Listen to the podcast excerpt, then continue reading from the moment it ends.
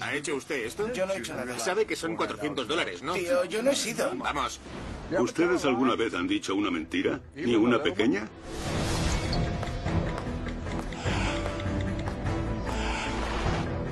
¿La tecnología ha conseguido que mentir sea más fácil? Tal vez hayan cosas que nunca cambian y la mentira sea algo atemporal de los humanos. Dion, ¿qué haces? ¿Podría funcionar la sociedad en un mundo sin mentiras ni secretos? No, no tengo otra novia. Eres un mentiroso.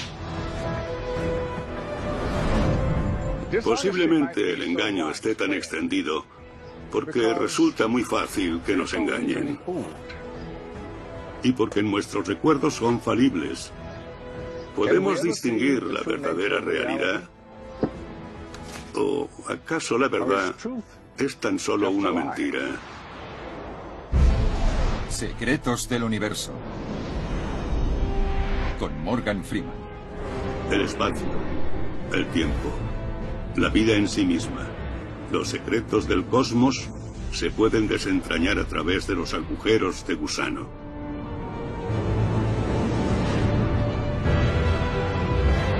¿Por qué mentimos?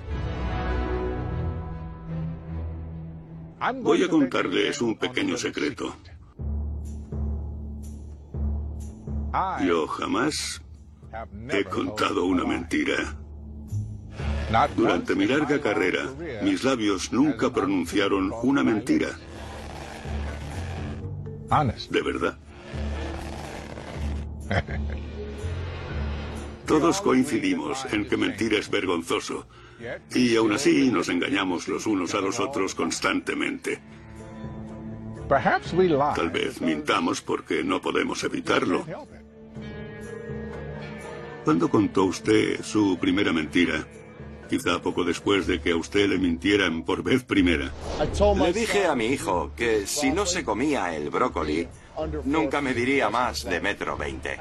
Le dije a mi hijo que su manta le protegería de los monstruos del armario. Le dije a mi hija que si no mantenía limpia su habitación, jamás encontraría un hombre que quisiera casarse con ella.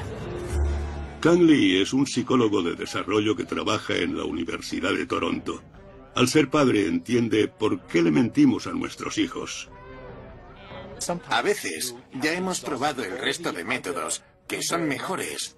Y mentir es la única manera de lidiar con una situación en particular.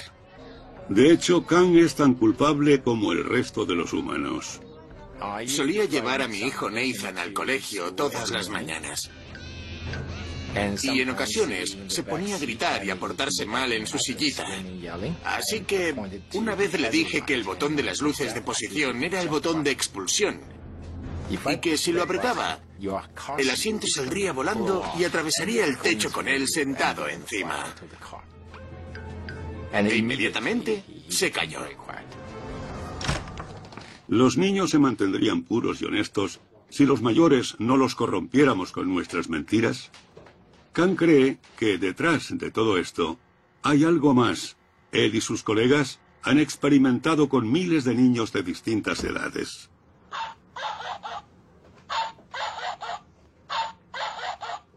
¿Qué crees que es? Un perro. Un perro. Date la vuelta. Sí, es un perro. Un perrito. Lo plantean como un juego. Los niños deben adivinar por el sonido de qué animal se trata. ¿Un caballo? Sí, date la vuelta. Echa un vistazo. Les prometen un regalo si adivinan el tercer animal. Date la vuelta. Más tarde, los mayores se ausentan. Ahora te pondré el sonido. Vuelvo enseguida, ¿de acuerdo?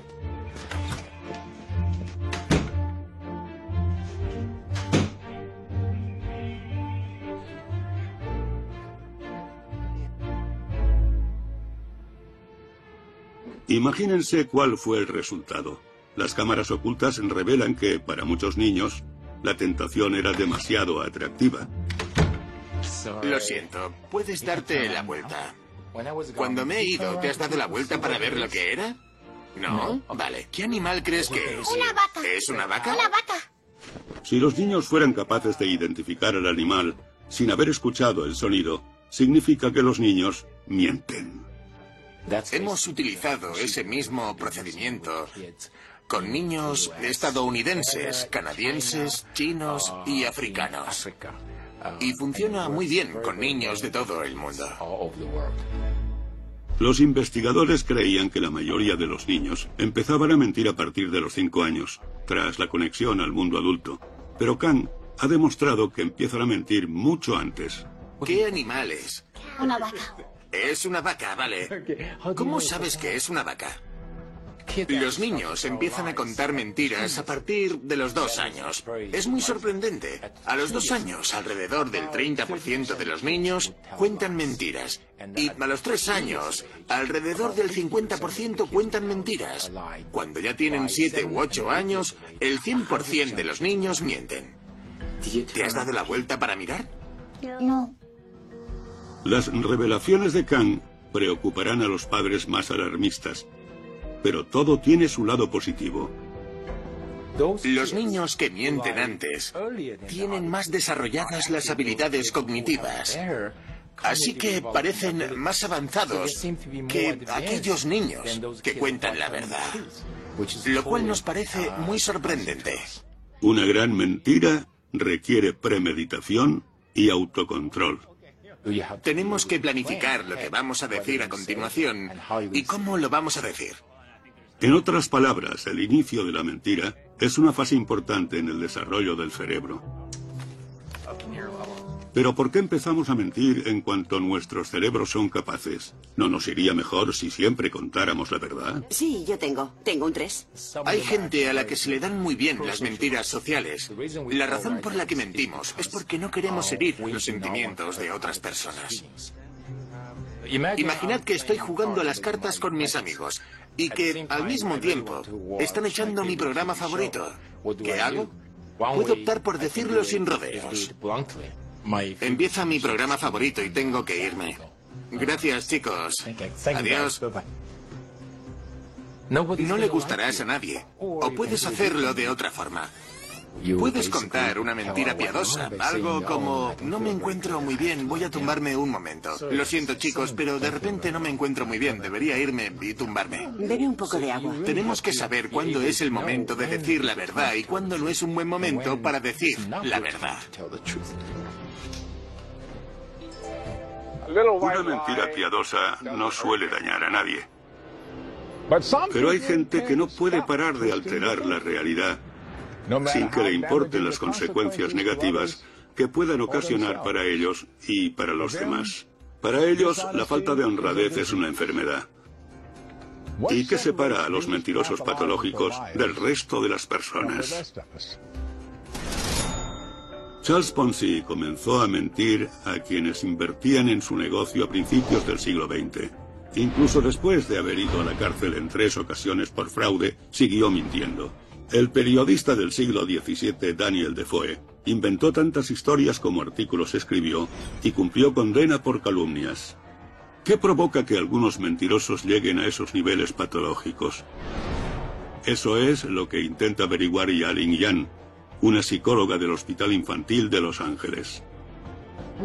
Empezamos a percatarnos de inconsistencias en sus declaraciones, incluso cuando sabían que teníamos información oficial, como sus antecedentes, seguían mintiendo.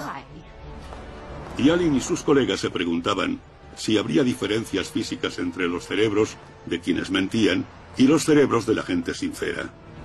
El cerebro almacena recuerdos y conocimientos en células de materia gris y otro tipo de neurona, la célula de materia blanca crea conexiones entre toda esa información. Cuando contamos una historia, ya sea cierta o falsa, debemos unir detalles de otras células que se encuentran en distintas partes del cerebro. Es como recopilar información de distintos libros.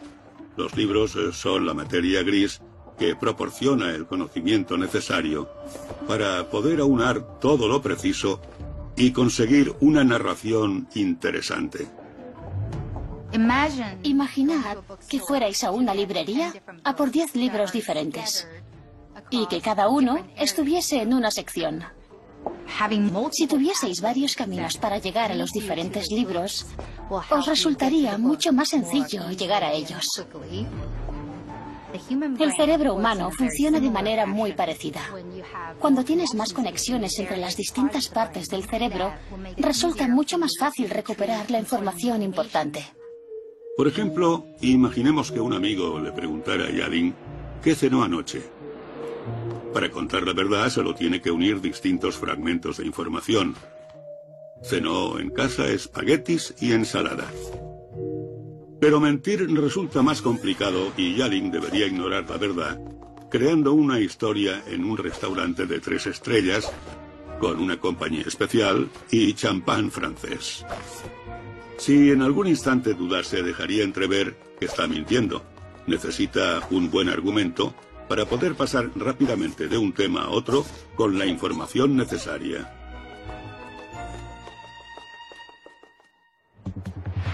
Como para mentir se necesita mucha más información que para decir la verdad, Yalin y sus colegas supusieron que los cerebros de los mentirosos patológicos podrían tener más conductos de materia blanca. Y los escáneres cerebrales le dieron la razón. Los mentirosos tenían un 25% más de materia blanca que los individuos sinceros. Los mentirosos patológicos pueden arruinar sus vidas y las de los demás. Tal vez, ahora que sabemos más acerca de qué les hace mentir, podamos desarrollar terapias que les ayuden a no mentir. Sin esa información, resultaría muy difícil desarrollar algún tipo de intervención o tratamiento para este comportamiento tan dañino. ¿Y ahora nos resulta más fácil mentir gracias a la tecnología? ¿Existe algún método para saber qué es cierto y qué no de lo que aparece en Internet? Este científico tiene un método para averiguarlo.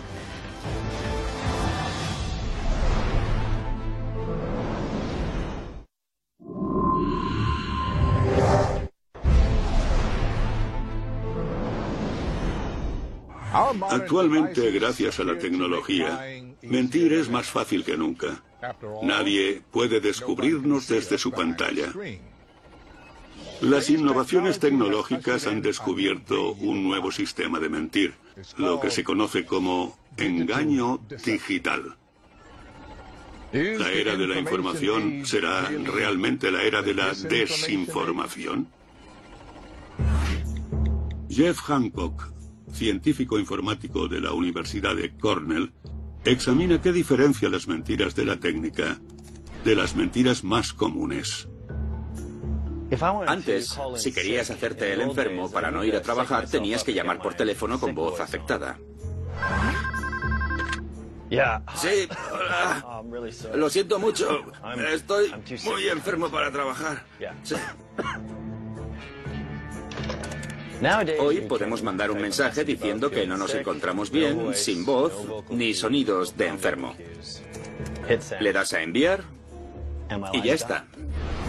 Existen engaños digitales tan comunes que Jeff y su equipo les han dado nombres propios.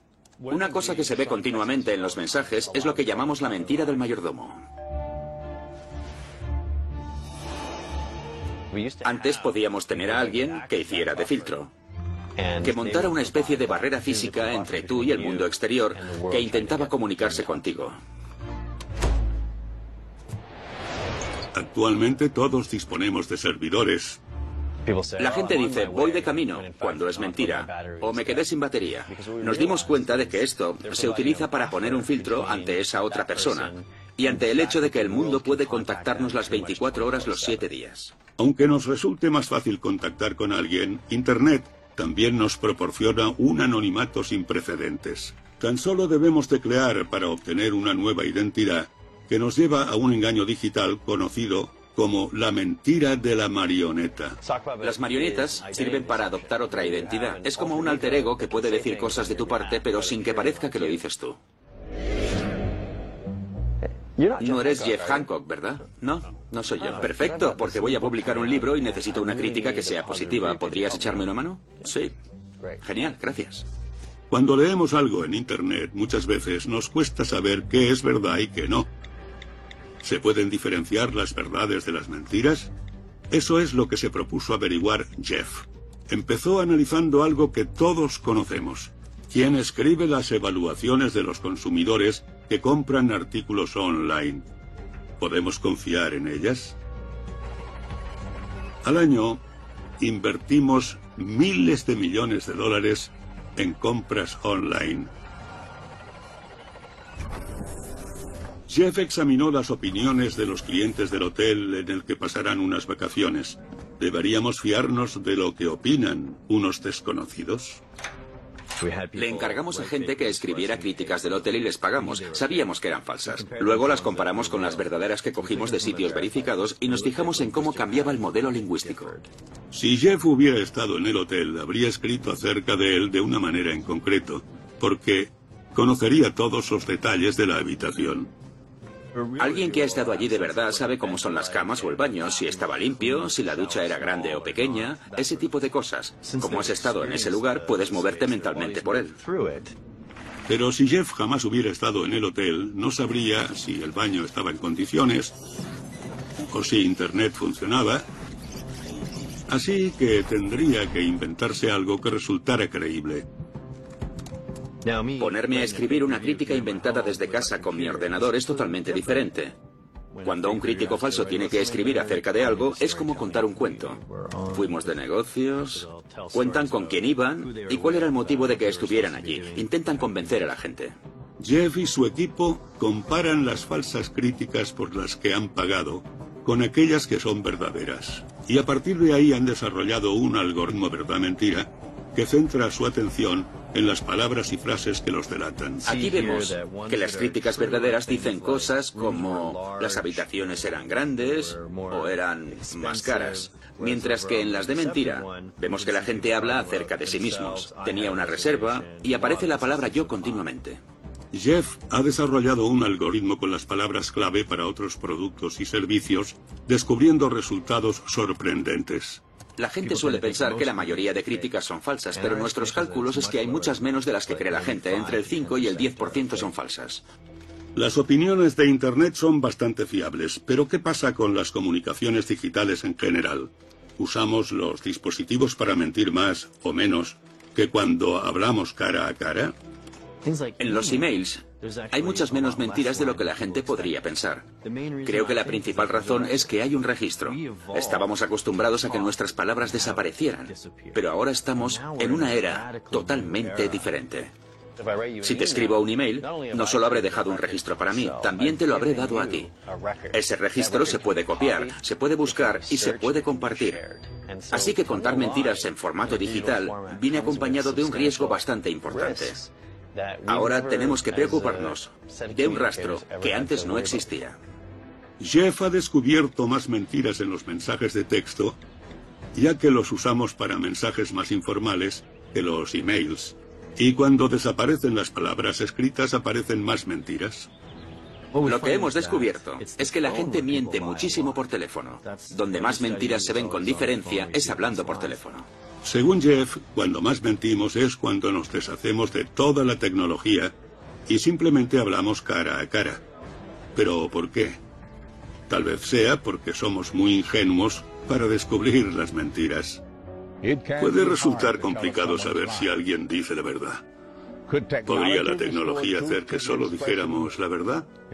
¿Los ojos son el espejo del alma? Este estudiante de la Universidad de Utah intenta robar dinero en un despacho del campus y tiene una oportunidad ante sí. No le importa arruinar su futuro por 20 míseros dólares, ya que todo forma parte de un experimento tipo Misión Imposible, ideado por el doctor en psicología John Kircher. John lleva 30 años estudiando el tema y este experimento está diseñado para poner a prueba un dispositivo que es posible que algún día nos impida mentir. Hoy contarán con dos colaboradores. John ignora si alguno, ambos o ninguno, robará dinero. Los dos reciben instrucciones como si fueran agentes secretos. Un sobre misterioso e indicaciones de una voz automatizada. es un participante inocente de este experimento. Por favor, espera fuera del edificio durante 20 minutos antes de volver al laboratorio. Y al otro estudiante se le asigna una tarea más diabólica. Debes robar 20 dólares de su cartera. Debes prepararte una coartada. No recibirás la máxima puntuación si te pillan.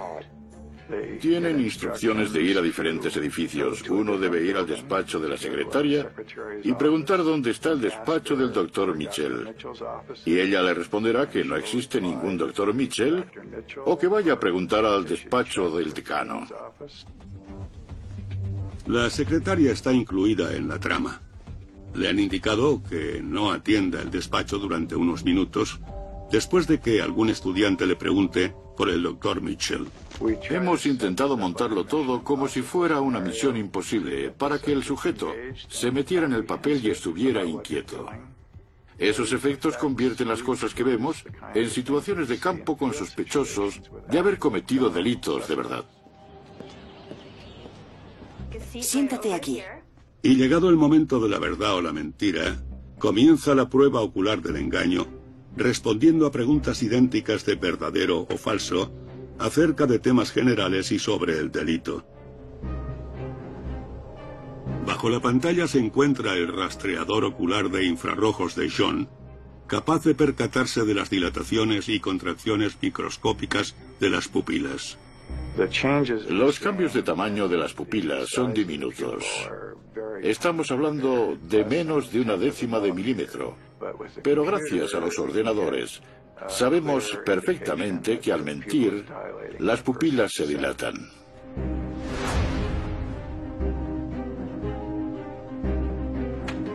Parece que este sujeto no ha tenido ningún problema en responder la pregunta, y los datos extraídos de sus pupilas indican que ha dicho la verdad. ¿Y las pupilas del culpable se dilataron al responder a la misma pregunta? Está mostrando reacciones más fuertes a las preguntas relacionadas con los 20 dólares. Creo que hay muchas probabilidades de que este sujeto sea el culpable.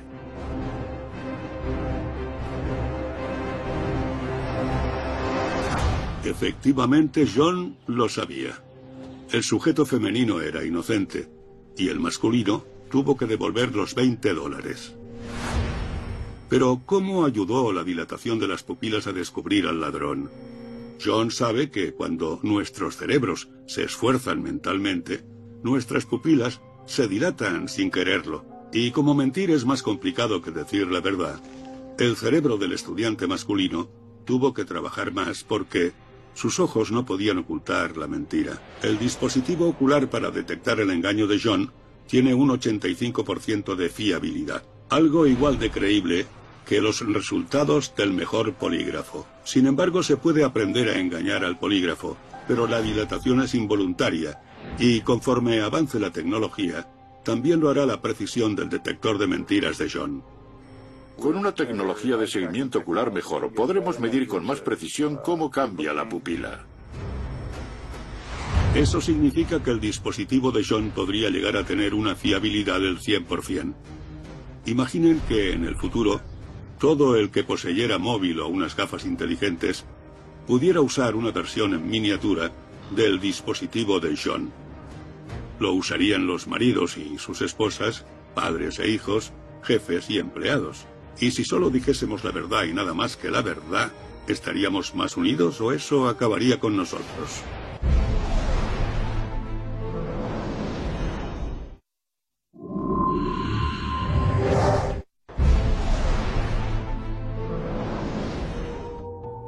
Confiamos en nuestros sentidos para que nuestro mundo tenga razón de ser, y por eso es tan inquietante cuando nos fallan. No podemos confiar en nuestra habilidad para descubrir la verdad, y aunque pudiéramos, ¿la podríamos soportar? Diga. Diga. Hola. Según este científico, saber la verdad acerca de todo lo que nos rodea conseguiría simplemente que nos volviésemos locos. Soy Don Hoffman, al menos que yo sepa. Don Hoffman, científico de la Universidad de California en Irvine, considera que quien piense que nuestros sentidos están diseñados para mostrarnos la realidad se equivoca. Él disfruta comprobando que tiene razón al encontrar nuevas formas de engañar a los sentidos.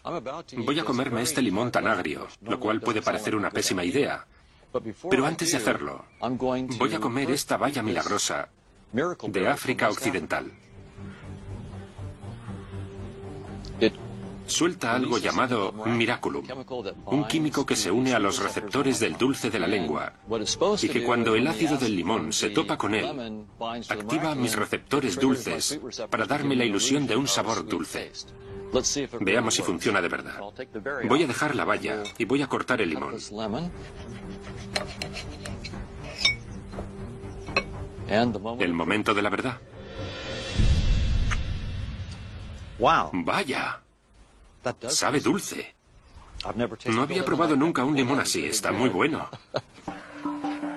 Don ha identificado muchos datos en los que nuestros sentidos cerebrales malinterpretan el mundo que nos rodea. Podemos pensar que el sentido del tacto jamás nos fallaría. Gracias al tacto estamos en contacto directo con la realidad tal y como es. Si te dan en el hombro, y luego te dan en el codo, y luego te dan en la muñeca, y lo hacen con la frecuencia correcta, sentirás que también te dan entre medias. Sentirías un golpe aquí, aquí, aquí, aquí. Tendrías la sensación de que hay un animal andando por tu brazo. El cerebro dice, ¿cuál es la mejor historia del mundo real que se me puede ocurrir?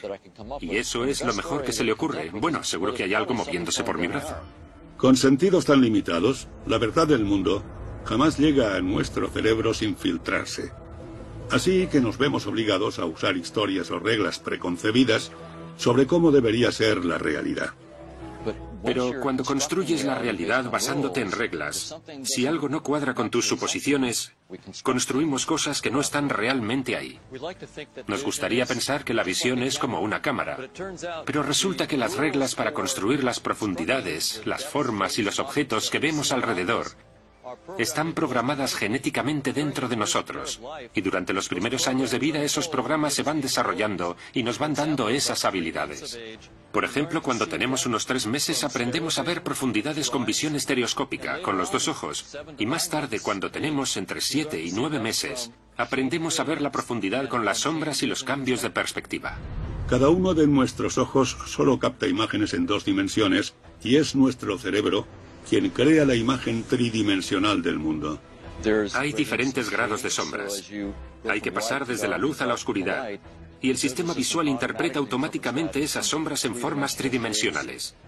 Y cuando ves algo como las vías de un tren que se pierden en la distancia, también le das un sentido de profundidad. La conclusión radical de Don es que nuestros sentidos no están diseñados para que captemos la verdad de la realidad. Nuestros sentidos nos ayudan a hacer amigos, ganarnos la vida y evitar que se aprovechen de nosotros. Los sistemas perceptivos nos permiten mantenernos con vida lo suficiente como para reproducirnos.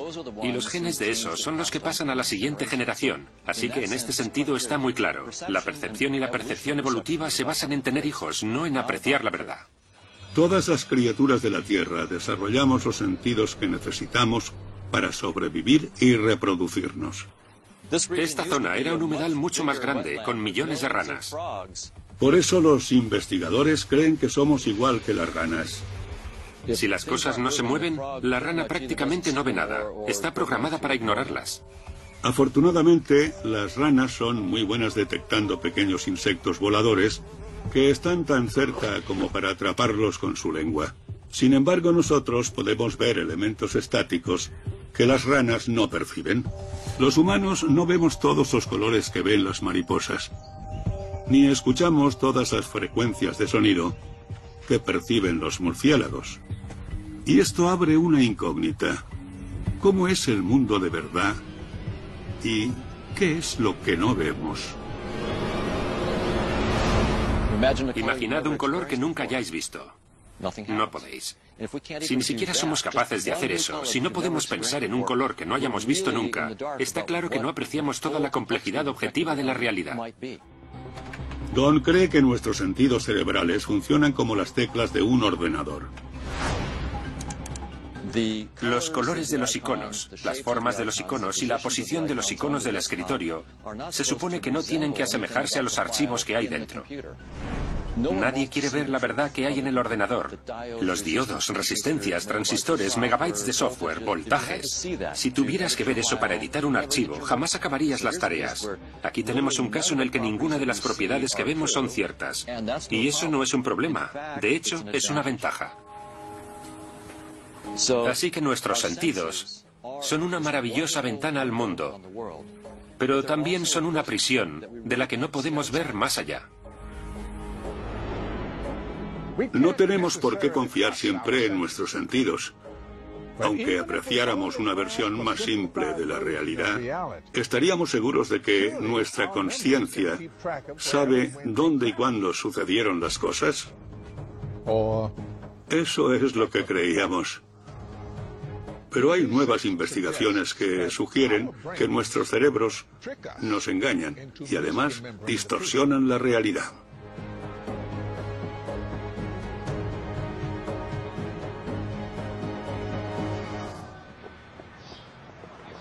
Este es el lugar preferido de Susumu Tonegawa para tomarse un café. Cuando está aquí también recuerda aquella vez en la que dos coches colisionaron a tan solo unos metros de distancia. Y cuando le recuerda el accidente a su amigo, su amigo lo recuerda, pero de forma distinta. Discutí con mi amigo acerca del accidente. Él me decía que no, que el accidente sucedió justo enfrente de nuestro laboratorio.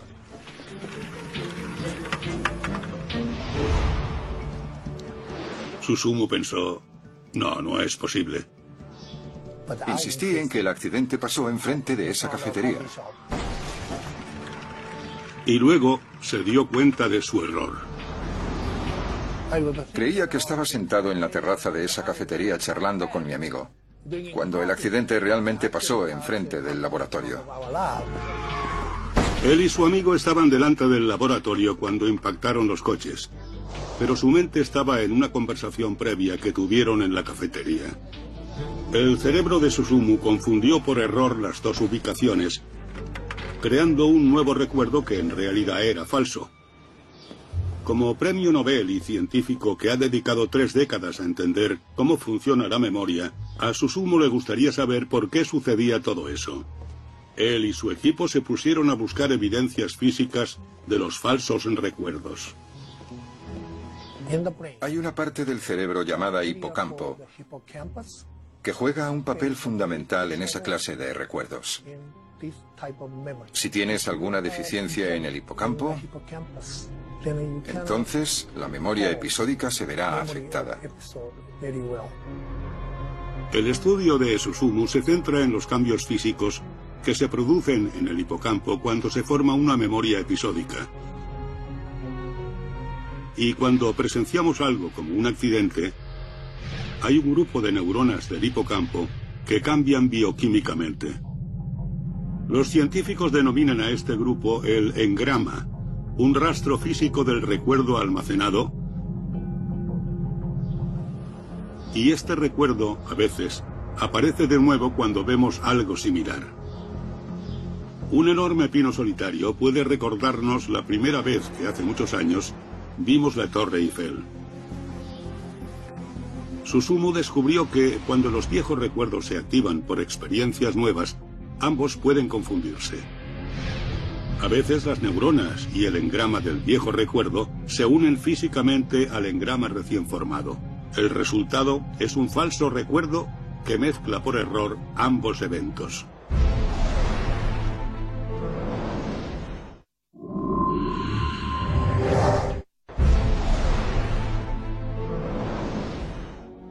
No podemos recordar absolutamente todo lo que nos pasa, pero confiamos en los recuerdos que conservamos. Por ejemplo, todos los detalles sobre el nacimiento de un hijo o dónde y con quién tuvimos un encuentro especial.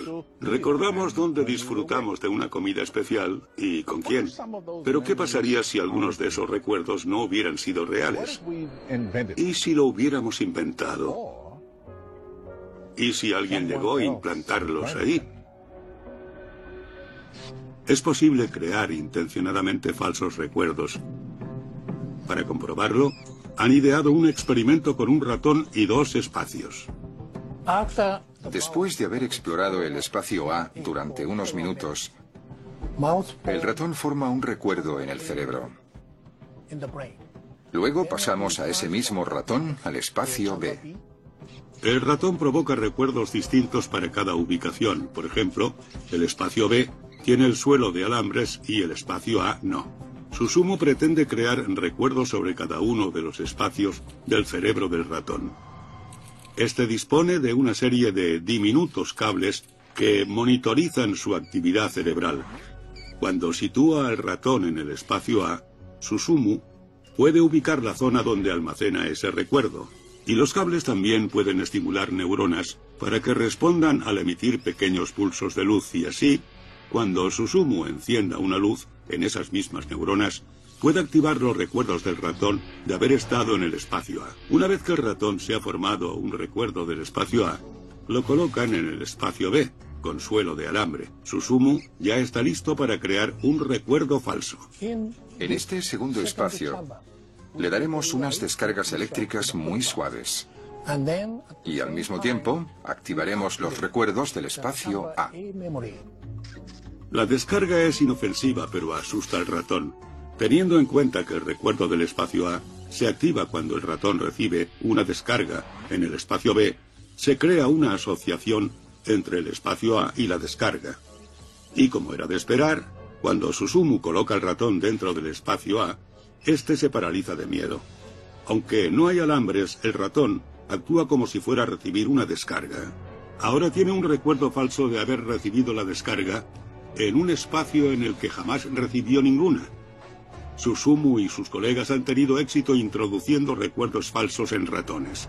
¿Significa eso que podría hacerse lo mismo con humanos? ¿Cómo utilizaríamos la habilidad de implantar falsos recuerdos? ¿Crearían a militares asesinos convenciéndoles de que un líder enemigo mató a su familia? ¿Podría trastornarse a un jugador de béisbol con un recuerdo sobre un evento trágico? Su sumo es más positivo. No lo contempla para inculcar falsos recuerdos, sino para identificarlos. Los investigadores podrían saber si un testigo ha creado involuntariamente el recuerdo de un sospechoso que es inocente. Podría actuarse con más eficacia a los esquizofrénicos porque los médicos sabrían distinguir los recuerdos reales de las alucinaciones. Los pacientes esquizofrénicos describen a menudo experiencias que resulta imposible haber tenido. Tal vez dentro de 20 o 30 años podamos ir directamente a la parte de la red cerebral que sea anormal. Lo que hoy nos parece ciencia ficción puede que sea real dentro de 50 años. El cerebro humano es mucho más grande que el de un ratón, pero teóricamente es posible.